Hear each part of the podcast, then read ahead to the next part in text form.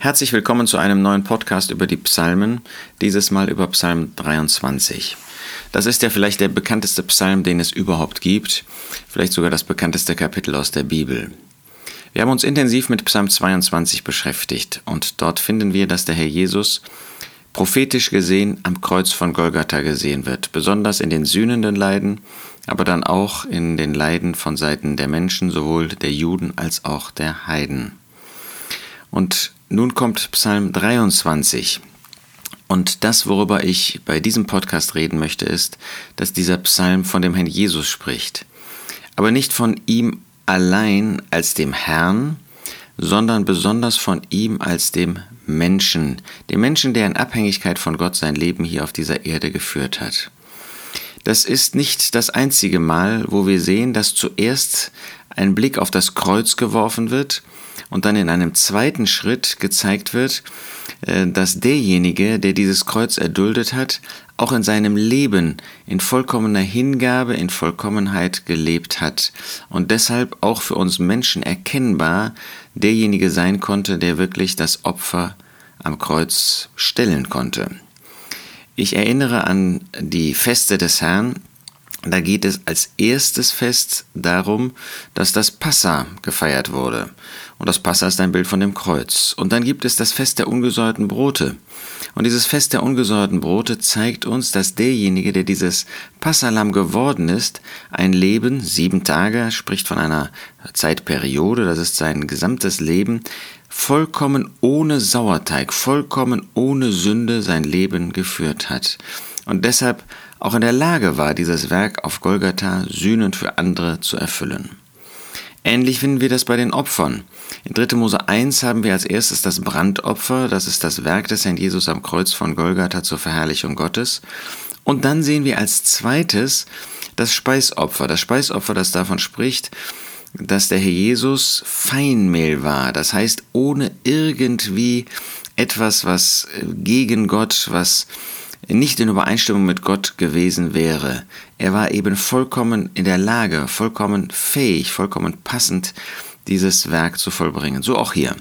Psalm 22 zeigt uns, wie der Herr Jesus an das Kreuz gegangen ist. Psalm 23 zeigt uns, dass er dazu fähig und in der Lage war, weil er ein vollkommenes Leben geführt hat. David, der der Schreiber ist, wir kommen bei einem anderen Mal darauf zurück, er schreibt hier, der Herr ist mein Hirte.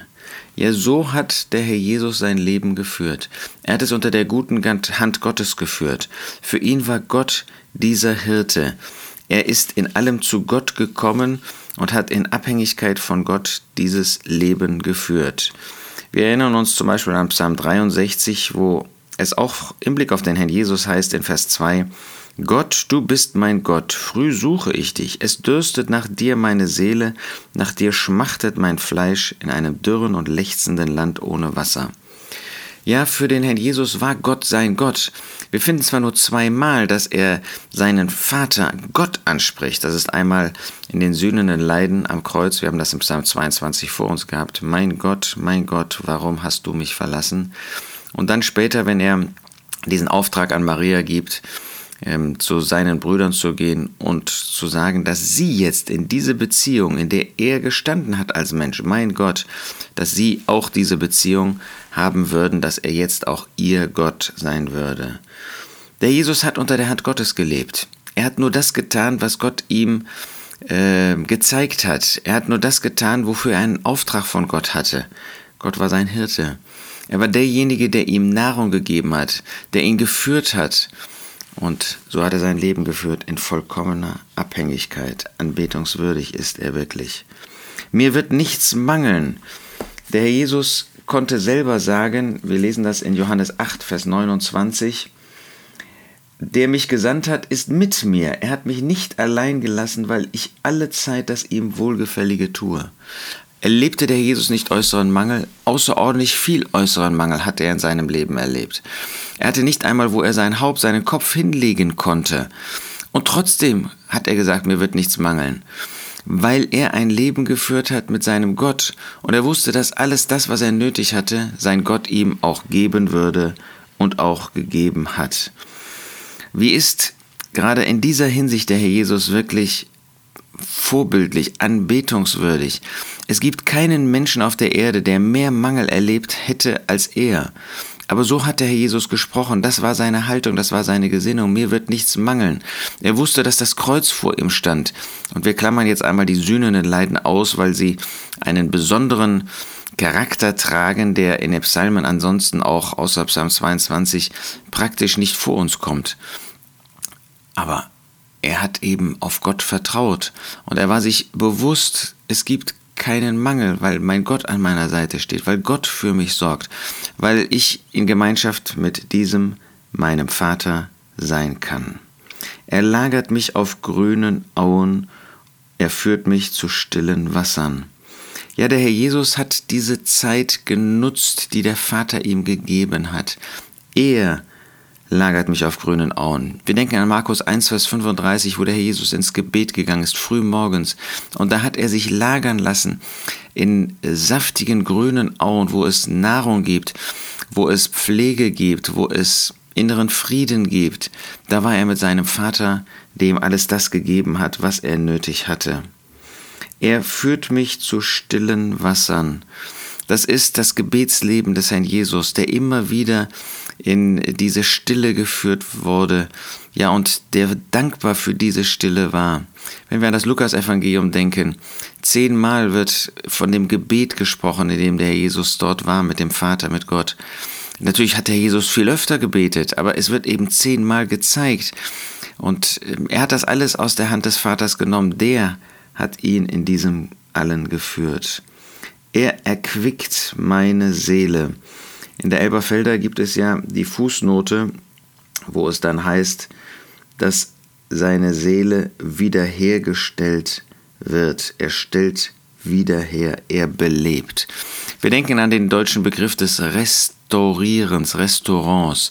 Das heißt, Wiederherstellung in diesem Sinn meint nicht notwendigerweise und natürlich bei dem Herrn Jesus überhaupt nicht dass es Wiederherstellung nach einem Fall, nach einer Sünde war.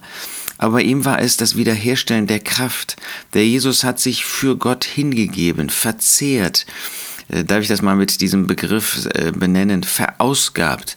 Und dann hat der Vater, dann hat Gott ihm diese Kraft jeden Tag aufs Neue gegeben. Äh, der Herr Jesus, das müssen wir bedenken, er ist nicht nur vollkommener Mensch gewesen, er war vollkommen Mensch. Das heißt, äh, wir dürfen nicht denken, ähm, entschuldige den Ausdruck, dass er so ein Supermensch gewesen wäre. Nein, der Herr Jesus war vollkommen Mensch. Er hat, ähm, war bereit, auch das Begrenztsein, das mit dem Menschsein, nicht mit dem sündigen Menschsein, aber mit dem Menschsein als solchen verbunden ist. Das hat er auf sich genommen und hat so zur Ehre Gottes gelebt. Ich kann nicht auf alles jetzt eingehen, ähm, weil dann der Podcast von der Zeit gesprengt würde. Wenn ich wanderte im Tal des Todesschattens, hat der Jesus das nicht getan? Wurde er nicht immer wieder angegriffen? Stand er nicht immer wieder am Rand äh, des Todes, wo man ihn vom Berg stürzen wollte, wo man gegen ihn aufgestanden ist? Aber da sagt der Jesus, auch in diesen schlimmsten Umständen fürchte ich nichts Übles. Auch am Kreuz.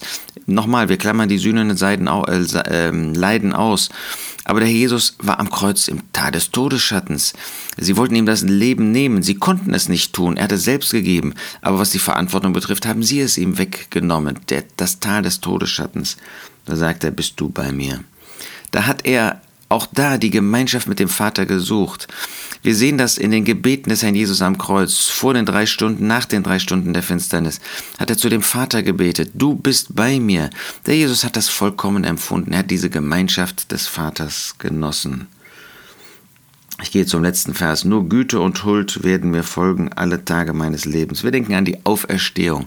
Gott hat ihn aus den Toten auferstanden.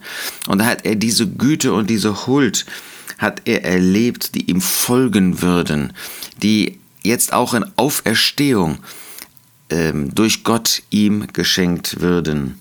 Und ich werde wohnen im Haus des Herrn auf immer da. Er hat immer in Gemeinschaft mit dem Vater gelebt.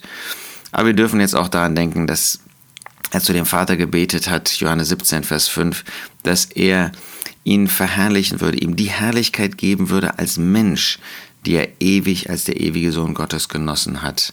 Ja, jetzt ist der Herr Jesus im Vaterhaus, im Haus seines Vaters und genießt diese wunderbare Gemeinschaft. Wie spricht dieser Psalm von dem Herrn Jesus? Wir beten ihn an für diese Treue, für diese Hingabe, für diesen Gehorsam und freuen uns darüber, dass Gottes Antwort ist, dass er ihn verherrlicht hat.